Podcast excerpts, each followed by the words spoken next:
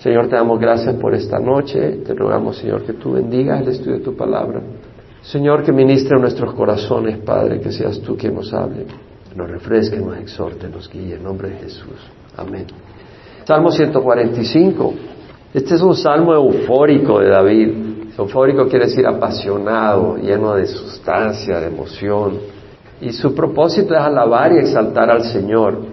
Y que el Señor sea alabado y exaltado. Es el propósito de este salmo de David. David expresa su intención de alabar al Señor por siempre y declara que sus escogidos, su obra, sus santos lo alabarán y declararán sus obras majestuosas y su gloria, su majestuosidad. De hecho, David expresa atributos maravillosos del Señor y concluye con su intención de alabar al Señor por siempre, declarando que todo ser viviente también un día alabará al Señor. Yo quiero hacer una reflexión espiritual porque si nosotros estamos vivos espiritualmente, si hemos nacido de nuevo y tenemos fe, el Señor dijo, si tenés fe, si crees, verás la gloria de Dios. Y David fue un hombre de fe, fue un hombre que se acabó a golear con una pedrada, fue un hombre de fe que destruyó al enemigo, conquistó, fue un hombre de fe, como Josué, que fueron hombres de fe. Y a través de esa fe lograron ver cosas grandes y enormes realmente. Y le digo, Dios es increíble. Si tenemos ojos de fe, vamos a ver cosas gloriosas. Y nuestro corazón no va a estar absorbido por pequeñeces y cosas mundanas, temporales, sino que vamos a estar enfocados en glorificar a Dios y en que Dios sea exaltado. Realmente, nuestra vida va a ser distinta. Podemos vivir en el plano del mundo, podemos vivir en el plano de la fe. Salmo 145, 1, 2. En estos primeros dos versículos dice David, te exaltaré mi Dios, oh Rey, y bendeciré tu nombre eternamente y para siempre. Todos los días te bendeciré y alabaré tu nombre eternamente y para siempre. Vemos acá la poesía hebrea, donde la poesía no consiste en rima de la terminación de las palabras, sino en una rima del pensamiento. Entonces dice, te exaltaré, mi Dios, oh Rey, en el primer versículo. En el segundo dice, todos los días te bendeciré. O sea, te exaltaré, te bendeciré. La segunda parte del versículo 1, bendeciré tu nombre eternamente y para siempre. La segunda parte del versículo 2, alabaré tu nombre eternamente y para siempre. O sea, va reforzando el concepto de alabar, bendecir, honrar, glorificar a Dios. Y dice, te exaltaré, mi Dios, oh Rey. O sea, David se propone, dice, no dice te estoy exaltando, sino te exaltaré. O sea, el propósito de David en este, dice, Señor, es que yo te exaltaré siempre, es lo que está diciendo, te exaltaré, mi Dios, oh Rey. ¿Qué quiere decir exaltar? Exaltar quiere decir poner el nombre de alguien en alto. Y David dice, exaltaré, mi Dios, oh Rey. O sea, lo reconoce como Dios y lo reconoce como Rey. Y cuando lo está reconociendo como Rey, está diciendo, tú eres Rey, es decir, tú tienes autoridad sobre toda la tierra, porque Él lo reconoce como rey del universo. Tú tienes autoridad, tienes poder, tú eres rey de un reino, reino de Dios, tú eres un rey lleno de riquezas y tú mereces obediencia porque eres rey, yo soy tu súbdito. O sea, todo lo que implica el decir tú eres rey.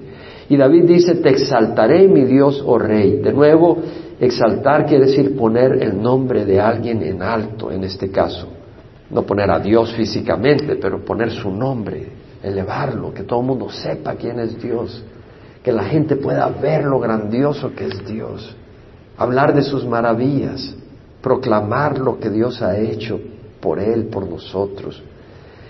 Y bendeciré tu nombre eternamente y para siempre. La palabra bendecir es barak. Cuando se refiere al ser humano hacia Dios, bueno, la palabra, la terminología quiere decir literalmente arrodillarse, quebrar rodillas, doblar la rodilla. Y tiene la idea de invocar el nombre de Dios, de, honrarle con un espíritu humilde, de alabanza y de adoración. celebrar a Dios, pero con temor y, respeto. O sea, a veces las personas están celebrando a Dios y, aplaudiendo, pero yo no estoy seguro si en su corazón hay un respeto hacia Dios. Yo creo que hay gozo, o sea, podemos reír y gozarnos y celebrar, pero no podemos perder el respeto que Dios merece. Es decir, no se trata de cumbia, merengue, no se trata de eso, mis hermanos. Podemos gozarnos, celebrar a Dios con música, pero con un sentido de, asombro, con un sentido de respeto, con un sentido de adoración. Y eso es lo que quiere decir, bendeciré tu nombre. ¿Qué quiere decir tu nombre? Es decir, bendecir los atributos de Dios, la persona de Dios. El nombre refleja la persona. Bendeciré tu nombre eternamente y para siempre. ¿Por qué eternamente y para siempre? Porque Dios no cambia. Tú sabes que Dios es el mismo ayer, hoy y siempre, y si hay motivo para alabarlo por lo que hizo ayer, si hay motivo para alabarlo por quien es, es hoy, habrá motivo para alabarlo mañana, porque Él es el mismo ayer, hoy y siempre. Dios no cambia, sus maravillas no cesan. Dios hace maravillas, ayer las hizo, hoy las hace y las seguirá haciendo. Dios es el yo soy, ¿cómo se le presentó en el arbusto? Estaba prendido allá en el monte Sinaí, cuando le dijo, ¿quién le digo que me manda? Dile que yo soy. Yo soy el que soy, el que nunca pasa de moda, el que no se marchita, el que no se envejece, el que no se vuelve obsoleto. Y David se propone bendecirlo para siempre. Todos los días te bendeciré. Repite su intención, pero dice todos los días, no solo el domingo. Alabar a Dios todos los días, todos los días nos ha bendecido a nosotros. Tener un corazón de alabanza y de adoración. Y si en tu corazón no hay alabanza hacia Dios, wow, tienes un corazón seco, un corazón que no está despierto. David es consciente de la presencia de Dios y de su grandeza todos los días, todo el tiempo. Entonces David después de decir que él va a adorar al Señor, que lo va a alabar y lo va a exaltar todos los días, da una de las razones. Dice, grande es Jehová y digno de ser alabado en gran manera y su grandeza es inescrutable. Grande es Jehová. Grande no está hablando de tamaño, sino que está diciendo es grandioso. Eso es lo que quiere decir. La palabra en el hebreo es el gadol, que puede significar grande en tamaño, puede significar grande en cantidad, puede significar grande en intensidad o de importancia. Y aquí se refiere a que el Señor es grande en importancia, en dignidad, en poder, en autoridad, en riquezas, grandioso en las obras que hace. Grande es el Señor, digno de ser alabado, digno de ser alabado, digno, o sea, que es apropiado, es decir, alabar a un necio es una tontería, ¿no?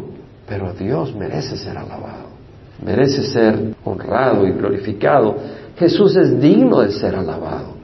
En Lucas 19, 37 al 40 leemos cuando venía bajando Jesús montado en un asno del Monte de los Olivos para entrar a Jerusalén y los discípulos estaban emocionados, exaltando su nombre y declarando alabanzas. Dice que cuando ya se acercaba junto a la bajada del Monte de los Olivos, toda la multitud de los discípulos regocijándose, regocijándose, había regocijo en sus corazones, comenzó a alabar a Dios a gran voz por todas sus maravillas que habían visto. O sea que vemos que alababan a Dios a gran voz. O sea, estaban emocionados. Y lo alababan por las maravillas que habían visto, los milagros, las palabras que habían oído. Y decían, bendito el Rey que viene en nombre del Señor. Paz en el cielo y gloria en las alturas. Entonces algunos de los fariseos de entre la multitud le dijeron, Maestro, reprende a tus discípulos. ¿Por qué estaba recibiendo él la honra del Mesías, del enviado de Dios? Y se reprende. Y respondió él, dijo, os digo que si estos callan, las piedras clamarán. Es decir, es apropiado alabar a Dios. Y si no lo alabamos nosotros, las piedras van a clamar un día. Pero el Señor merece ser alabado. De hecho, no alabar a Dios, no reconocer su grandeza es una gran maldad, es una gran iniquidad. Y el Señor lo menciona en Romanos capítulo 1, versículo 18 al 25, donde dice, la ira de Dios se revela desde el cielo, puede decir, contra toda impiedad e iniquidad de los hombres que con injusticia restringen la verdad. Porque lo que se conoce acerca de Dios es evidente dentro de ellos, pues Dios se lo hizo evidente.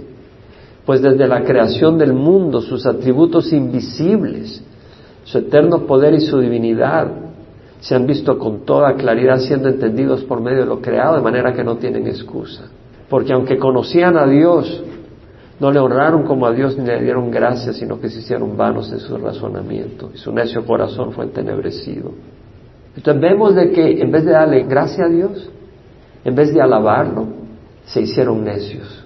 Versículo 21, aunque conocían a Dios, no le honraron como a Dios ni le dieron gracias, sino que se hicieron vanos en sus razonamientos y su necio corazón fue entenebrecido. No le honraron, no le dieron gracias, no lo alabaron. Profesando ser sabios se volvieron necios. Cambiaron la gloria del Dios incorruptible por una imagen en forma de hombre corruptible. O sea, en vez de alabar a Dios, glorifican al hombre, a las aves. O sea, ídolos en forma de aves. O de hombres. Hoy en día la gente se posta ante ídolos hechos de madera o de oro en forma de hombres y de mujeres. O de cuadrúpedos y de reptiles como en Medio Oriente o en Asia, en India. Por consiguiente, Dios lo entregó a la impureza en la lujuria de sus corazones, de modo que deshonraron entre sí sus propios cuerpos, aquel del homosexualismo, si continúa leyendo. O sea, ¿qué hace el Señor? Ellos no honraron a Dios y Dios permite que ellos deshonren sus propios cuerpos, como un castigo. El homosexualismo, el lesbianismo es un castigo porque cambiaron la verdad de Dios por la mentira y adoraron y sirvieron a la criatura en lugar del Creador que es bendito por los siglos. Amén. El Señor es grandioso, grande es Jehová, digno de ser alabado en gran manera, dice el Salmo, en gran manera. El mundo se desboca cuando alguien mete una pelota de caucho de fútbol en la meta contraria. Viajan hasta Brasil para ver un partido de esos, o hasta Alemania para ver a alguien tirarle una patada a una pelota y se mete en una meta. Es decir, el mundo se desboca por eso, pero si tú ves una puesta de sol y empiezas a dar gritos de emoción para alabar al Señor, estás loco. No, los locos son ellos, pero no se dan cuenta.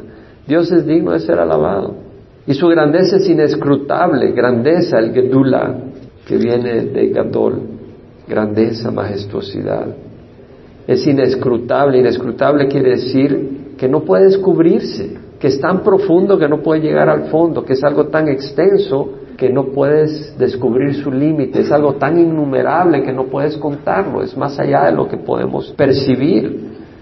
¿Te puedes imaginar diez pelotitas en el suelo? ¿Te puedes imaginar un trillón de pelotitas? No se puede imaginar. ¿No?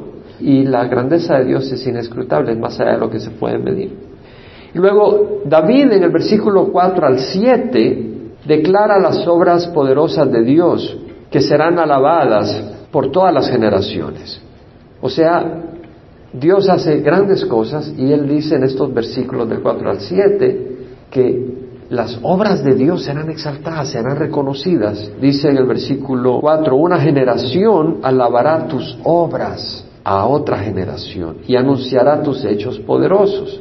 O sea, cada generación ha de reconocer y anunciar las obras grandiosas y poderosas de Dios en el pasado y lo que ha hecho durante esa generación. Porque Dios ha obrado en el pasado. El pueblo de Israel, cuando estaba en la tierra prometida, podía recordar, si no, ellos no habían estado, habían oído la historia de cómo sus antepasados habían sido liberados de la esclavitud de Egipto y Dios había llevado al pueblo a través del desierto y les había dado favor y victoria contra el enemigo y entraban a la tierra prometida. Ellos habían oído esas historias, pero no solo podían vivir en el pasado, Dios era el Dios presente y Dios les dio victoria a David y David podía hablar de la grandeza de su generación y algunas generaciones futuras fueron destruidas por incredulidad y por idolatría, pero Dios es fiel. Tal vez en tu vida Dios ha hecho grandes cosas en el pasado, si estás convencido que Dios ha hecho grandes cosas en el pasado. En mi vida Dios ha hecho grandes cosas en el pasado. Y hablando con un pastor hace algún tiempo, yo se lo mencionaba, me decía, bueno, los niños son el futuro de la iglesia. Me decía. Yo digo, no, los niños no son el futuro de la iglesia. Mucha gente está de desacuerdo conmigo. Yo el futuro de la iglesia es Cristo, número uno. El pasado, el presente, el futuro de la iglesia es Cristo. Y segundo, la iglesia no solo se mueve con los niños, la iglesia se mueve hasta por los ancianos. ¿Qué edad tenía Moisés cuando liberó al pueblo de Israel de Egipto? Tenía 80 años. ¿Qué edad tenía Caleb cuando conquistó a Hebrón? Tenía 85 años. Hermano, Dios no necesita juventud para hacer la obra. Dios necesita un corazón disponible. No importa tu edad. Puedes tener 10 años, puedes tener 90. Dios puede hacer grandes cosas a través de tu vida. Entonces, Dios ha hecho grandes cosas en el pasado, Dios está haciendo grandes cosas en el presente.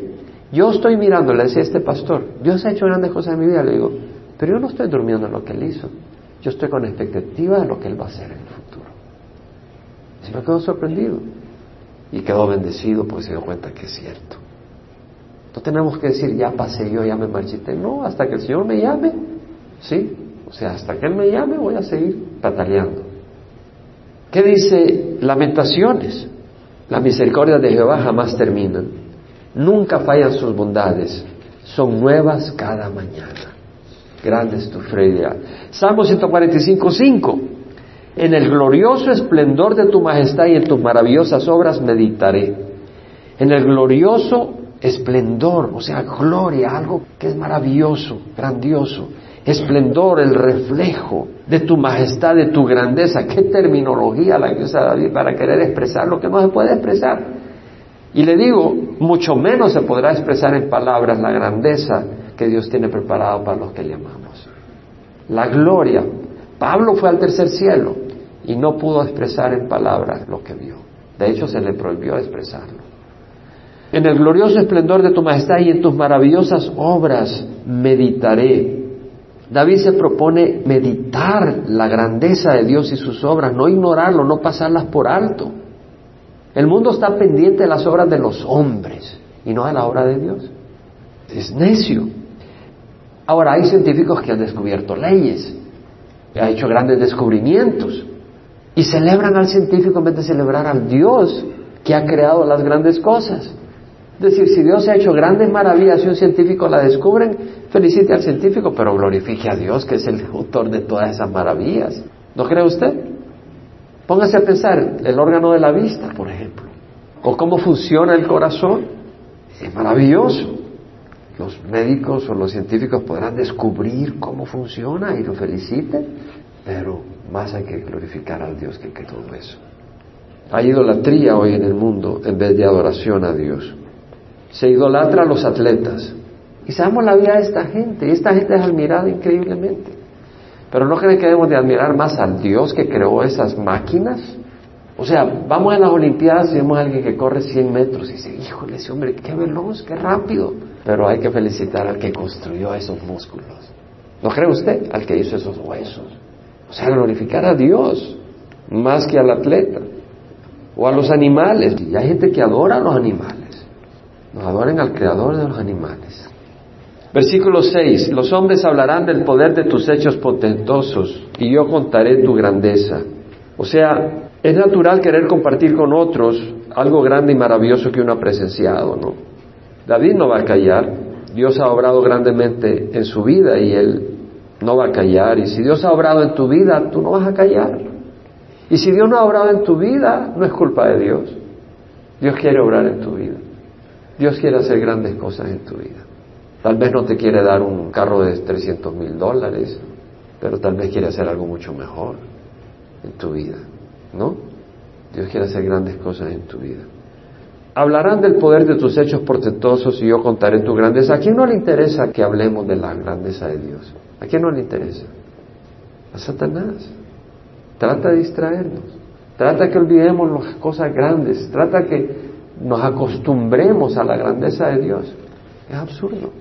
Versículo 7, ellos proclamarán con entusiasmo la memoria de tu mucha bondad y cantarán con gozo de tu justicia.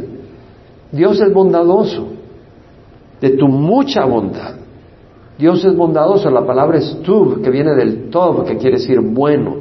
Y esa palabra quiere decir bondad, cuando dice la memoria de tu mucha bondad, ellos proclamarán con entusiasmo la memoria de tu mucha bondad. Esa palabra, pues en el hebreo quiere decir bondad, cosas buenas, bienes, riquezas, propiedades, prosperidad, gozo, bienestar. O sea, Dios es fuente de todo eso.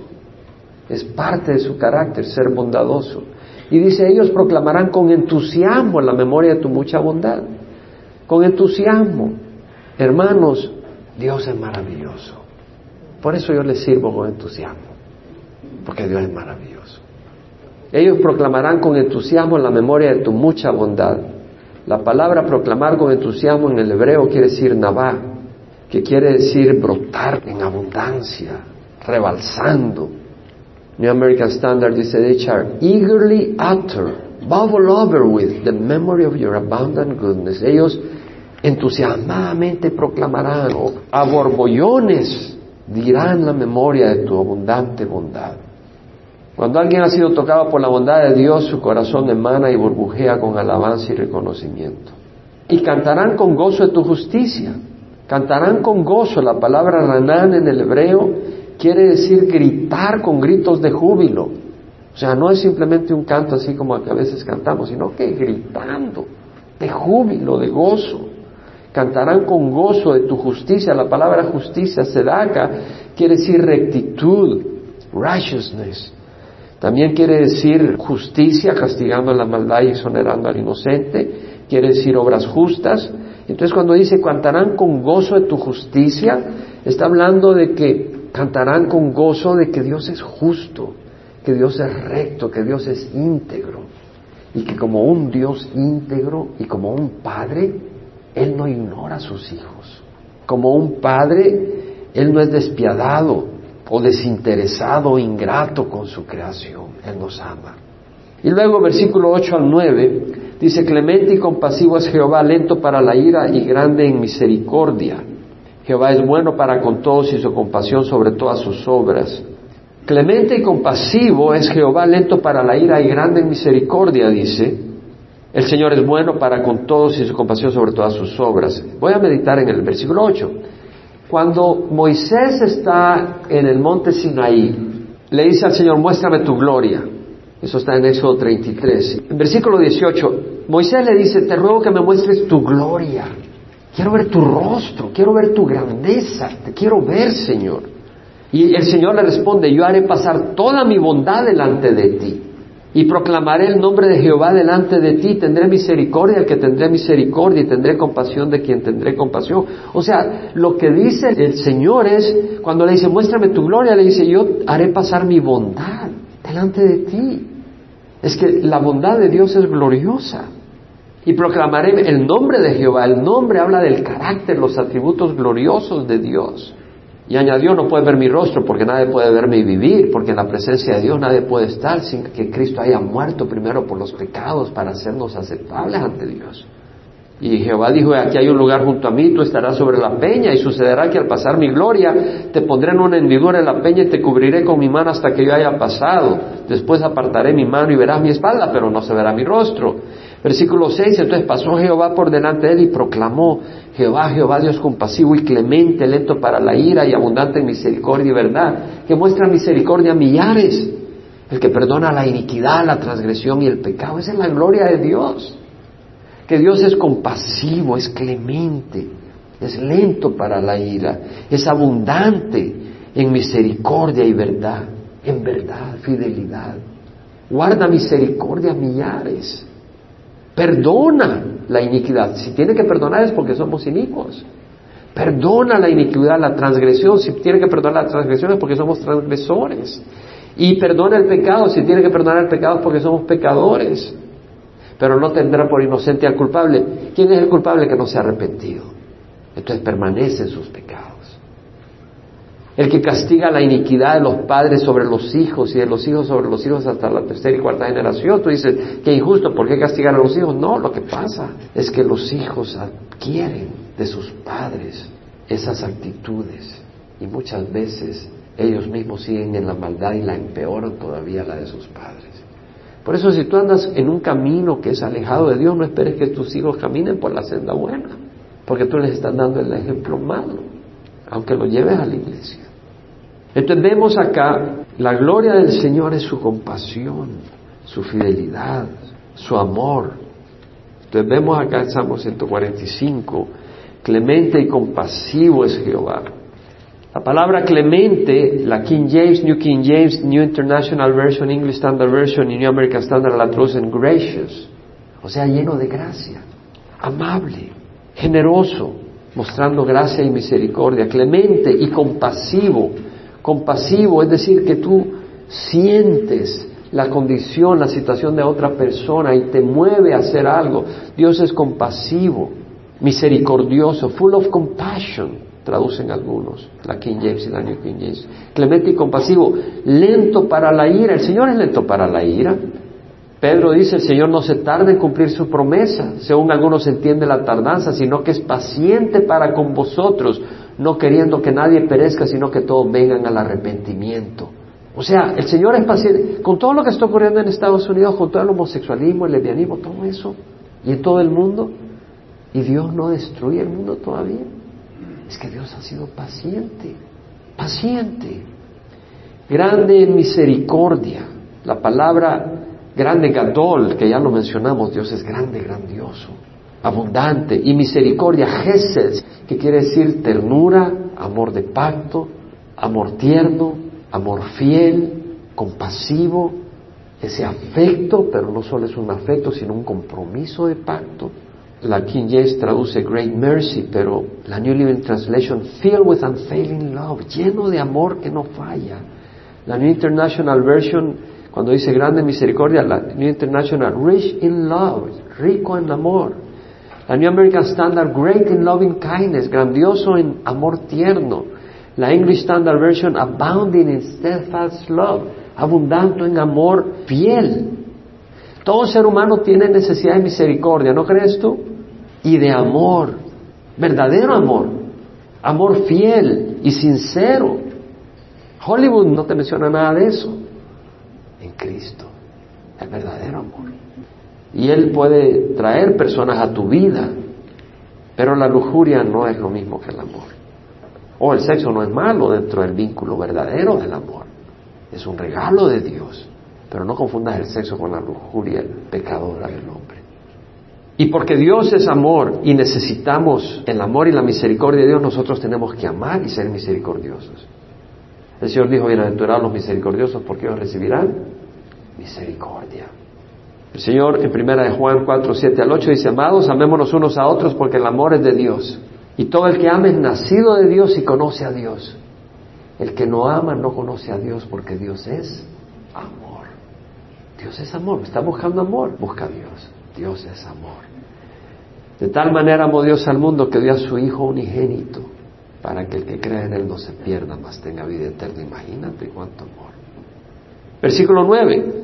Jehová es bueno para con todos y su compasión sobre todas sus obras. Jehová es bueno para con todos. La palabra bueno es, ¿cómo se llama en hebreo? ¿Se acuerdan? Tov. Me encanta esa palabra.